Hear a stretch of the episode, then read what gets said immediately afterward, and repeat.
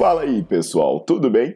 Bem-vindos ao Fitcast, Fitness com Cérebro. Eu sou Paulo Gentil, doutor em Ciências da Saúde, autor de best-sellers sobre emagrecimento, hipertrofia. Eu sou professor e pesquisador. Este canal foi feito especialmente para quem gosta de cuidar do corpo, mas não descuida da inteligência. Aqui a verdade é dita com evidências científicas, doa a quem doer. Não esqueçam de seguir o canal e divulgar. E também eu convido vocês para olhar os links na descrição do canal para ver as minhas aulas, meus livros e também me buscar nas redes sociais.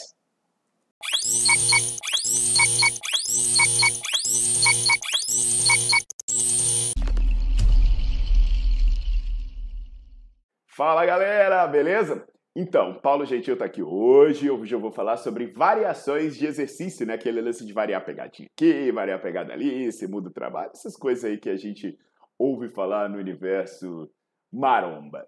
Então eu já peço para vocês deixarem o seu like no vídeo, para vocês botarem para seguir o canal. Se você não faz isso, faça. E também divulgar, né? Porque as pessoas que falam a verdade acabam não contando com patrocínios e incentivos interesseiros, então a gente depende mais do boca a boca. E aí, galera? Cara, é o seguinte, né? Eu sou mais de duas décadas aí. É, poxa, meu livro de hipertrofia foi premiado na Bienal do Livro de São Paulo. Eu apareço na lista mundial de experts como um dos maiores especialistas do mundo em musculação. E quanto mais eu pesquiso essa área, é, mas eu percebo que o Leonardo da Vinci estava certo quando ele falava que a simplicidade é o ápice da sofisticação.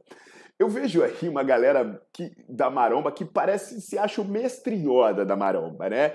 Ele promete trabalhar o bico do bíceps, o miolo do peito, a cebola do deltoide, a, a voltinha da bunda, o sovaco médio anterior da espinha do lóbulo direito da orelha. É cada coisa maluca, velho. Aí eu fico me perguntando, cara, é sério isso?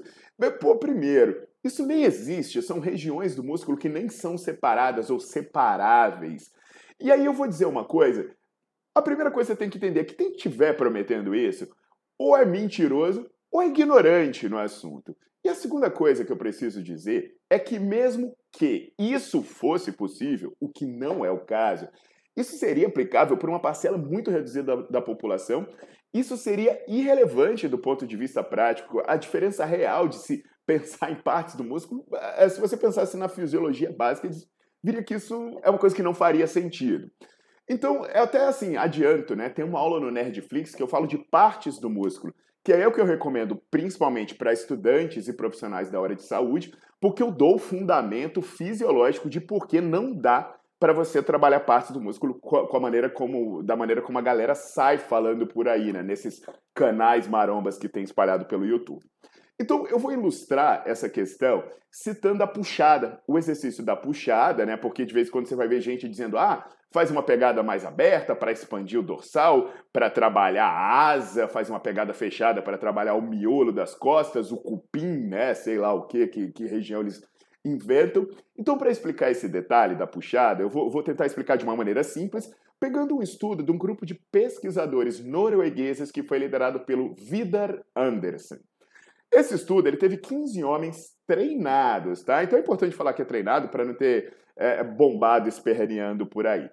E os caras fizeram seis repetições máximas de puxada pela frente. E aí eles usavam três variações de pegada. A variação que era a distância uh, biacromial, que é a distância entre os ossos, esses ossinhos proeminentes do ombro que você tem. Então era essa distância certinha usava uma vez e meia a distância e duas vezes essa distância. Então é de uma pegada fechada para uma pegada bem aberta. E eles analisaram como seria a atividade de diversos músculos envolvidos no exercício. E os resultados mostraram que a ativação de dorsal, de trapézio, infraespinhoso não foi diferente entre os exercícios. O que havia ali era uma tendência né, de maior ativação do bíceps quando havia o afastamento intermediário, nem foi na pegada mais fechada. E aí, baseado nas análises, os autores olharam e falaram assim: olha, uh, se você realizar a puxada com afastamento igual a uma ou duas vezes essa largura dos ombros, digamos assim, é tudo a mesma coisa. E aí, usando a palavra dos autores, eles falam assim: que essas variações da puxada, que a gente pode expandir para variações de exercício no geral, elas se baseiam muito mais em um mito do que em pesquisas científicas. E eles seguem dizendo que regimes de treino baseados em crenças, ao invés de evidências científicas, podem levar a ganhos subótimos. Então, por exemplo, eu estou aqui falando que sou pesquisador, estou falando de um estudo. Aí você vai ver gente dizendo, ah, mas eu sim. Ah, mas fulano faz. Mas, mas eu acho. Gente, pelo amor de Deus, vamos, para, vamos crescer, né? Vamos entender que ciência é uma coisa e o que você acha, as suas crenças não podem ser usadas para referenciar condutas. E olha, entende também que isso que eu estou falando, eu peguei como exemplo a puxada, mas você pensa em supino, em leg press, em agachamento, em mortal de costas, em canguru perneta, em duplo mortal carpado, sei lá, qualquer raio de variação que os terráqueos produzem, você ficar nesses macetinhos de pegada e girar dedinho é mais bobagem do que qualquer outra coisa. E não me entenda errado, variar é válido às vezes é até interessante, né? Você vai imprimir variações, por exemplo, uh, ah, para deixar os exercícios mais confortáveis, para se adaptar a uma determinada máquina, ou mesmo para fazer treinos diferentes. Agora, entende que você tem que saber por que está fazendo. Porque essas fanfarronices aí de assim pega, assim esmaga, assim rasga, ah, isso é fanfarronice, né? Ah, tem monstrão por aí dizendo e dando macete de pegada de exercício? Tem. Mas aí, para as pessoas que falarem isso, joga aí no YouTube Paulo Gentil e Shape, que aí vocês vão entender por que, que os monstrões falam e fazem tanta bobagem e são monstrões.